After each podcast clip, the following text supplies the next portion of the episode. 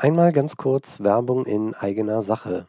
Stellen Sie sich vor, Sie würden gerne im Bereich Digitalisierung gemeinsam mit mir vorankommen, haben aber Bedenken, dass die Kosten für eine solche Beratung Ihr Budget übersteigt, dann habe ich für Sie eine gute Nachricht.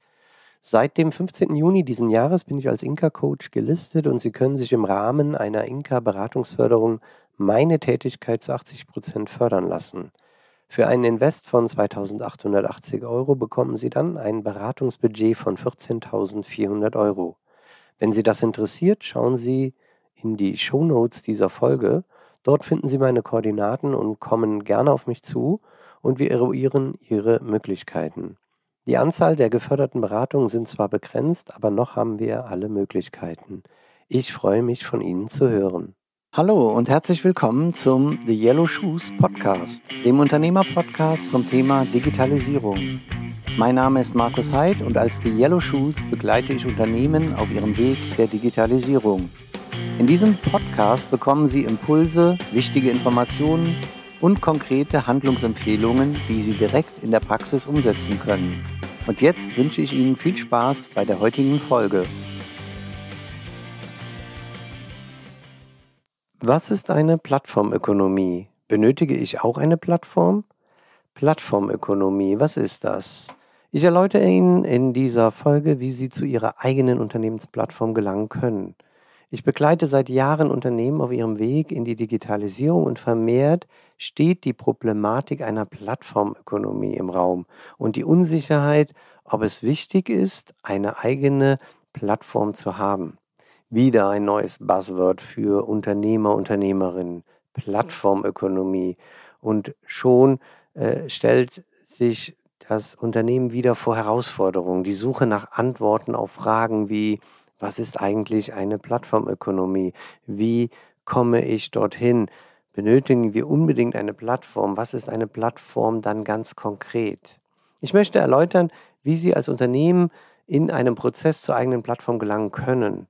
Am Anfang steht bei der Digitalisierung eines Unternehmens oftmals ein sogenannter, ich nenne es Digital Initial Stage, also so ein Beginn, eine Potenzialanalyse. Das Ergebnis dieser Analyse sind priorisierte Potenziale und unerfüllte Kundenbedürfnisse, die das Unternehmen hat. Potenziale, um effizienter zu werden, um qualitativ hochwertiger zu arbeiten, um Qualitätssicherung zu betreiben, um irgendwelche Schnittstellen zu optimieren, um interne Prozesse einzuführen und auf der anderen Seite unerfüllte Kundenbedürfnisse zu benachbarten Abteilungen, anderen Standorten, aber vor allem zum Kunden. Wir können also das Ergebnis eines ersten Digitalisierungsprozesses als Digitalisierungsplan bzw. Digitalisierungsstrategie beschreiben und sehen dann im Wesentlichen die zwei Säulen. Auf der einen Seite, wie gesagt, die Potenziale wie zum Beispiel Effizienzsteigerung, Verbesserung der Qualität, Nutzung von Big Data und KI, die Einführung eines ERP-Systems, die Fehlervermeidung, Condition Monitoring oder die vorausschauende Wartung im Predictive Maintenance. Auf der anderen Seite haben wir die unerfüllten Kundenwünsche, Kundenbedürfnisse. Hierzu gehören Themen wie smarte Produkte, disrupte oder disrupte Innovationen oder disruptive Innovationen, Trainings und Support, Services für Kunden und Anwender. Infrastrukturnutzung ohne Erwerb, also dass ich zum Service Provider werde und nicht mehr irgendwelche Maschinen veräußere. Know-how-Transfer, Produktnutzung ohne Erwerb, also nicht nur Infrastruktur, sondern auch Produkte selbst, eine individuelle oder individuelle Produkte herzustellen, also auch Losgröße 1 zu realisieren. Jetzt möchte ich Ihnen aus diesen beispielhaften, unerfüllten Kundenbedürfnissen mal vier Beispiele herausnehmen und diese näher erläutern und den Weg zu einer Plattform beschreiben. Fangen wir an mit dem unerfüllten Kundenbedürfnis Training und Support, also ein Service. Das ist relativ einfach sich vorzustellen. Das heißt, Sie haben das Kundenbedürfnis wahrgenommen, dass Sie Ihren Kunden Support und Expertenwissen zur Verfügung stellen müssen, zum Beispiel Training und Schulung von Anwendungs-Know-how. Dieser Service ist prädestiniert, über eine Plattform anzubieten und dann in Form einer Flat beispielsweise feingranular abzurechnen. Also Wissen als Service, Eine Plattform könnte dann bei Ihnen eine Wissensplattform sein, auf die die Kunden in Form von Videos, Blogartikeln, Podcastfolgen oder Chats zugreifen können und schon kann man sich die Plattformökonomie vorstellen und auch, dass ich pro Zugriff im Prinzip bezahlt werde. Ich nenne Ihnen noch ein weiteres Beispiel. Infrastrukturnutzung ohne Erwerb oder Produktnutzung ohne Erwerb. Die beiden Themen sind sich sehr ähnlich. Bei Infrastrukturnutzung ohne Erwerb haben Sie als Beispiel eine Infrastruktur, welche Sie sich bei anderen Unternehmen mit oder welche sich bei anderen Unternehmen äh, befindet und äh, Sie diese als Service nutzen möchten, um zum Beispiel Auslandsschwang, aus, Last, Leist, Auslastungsschwankungen auszugleichen. Also Services und nicht Infrastruktur wird erworben. Also Sie können sich vorstellen, dass Sie ein Unternehmen sind, was ein Produkt testen lassen möchte. Die eigene Testinfrastruktur ist überlastet oder ausgelastet und Sie müssen aber jetzt testen aufgrund des Projektverlaufes und möchten gerne zum Beispiel beim Mitbewerber, der ja vermutlich ähnliche Teststruktur hat, Ihr Produkt testen lassen. Und dann können Sie das über eine Plattform, wo die Zugriffe und die Abrechnungsverfahren geregelt sind, einfach realisieren. Das heißt, Sie müssen ja nur sicher sein, dass Ihr Mitbewerber nicht auf die Testergebnisse zugreifen kann, dass das gesichert ist. Auf der anderen Seite, dass er eben pro Zugriff bezahlt wird. Und so können Sie eben Infrastruktur nutzen. Das Gleiche äh, geht natürlich auch, wenn Sie Produkte haben, also Produkte nutzen ohne Erwerb für Ihren Kunden dieses anzubieten. Dann reden wir nicht mehr darüber, dass Sie Maschinen, Anlagen, Produkte äh, veräußern, sondern Sie liefern diese Maschinen, Anlagen, Produkte for free sozusagen aus und werden über die Zugriffe bezahlt. Um eine gewisse ähm, Liquidität zu bekommen, können Sie natürlich auch sagen, der, der, der Kunde muss sich erstmal x Zugriffe im Paket äh, erwerben, damit Sie nicht, äh, sagen wir mal, den, das erste Income erst nach äh, entsprechenden Zugriffen bekommen. Aber so hat der Kunde äh, die Möglichkeit, äh, ein quasi äh, Pay-per-Use-Modell zu nutzen, ähnlich wie ein Leihwagen oder bei irgendwelchen Autoabos, wo sie quasi das Produkt nicht erwerben, sondern nutzen dürfen. Und das Gleiche können sie sich auch als Maschinenhersteller, Sensorhersteller, Produkthersteller generell vorstellen.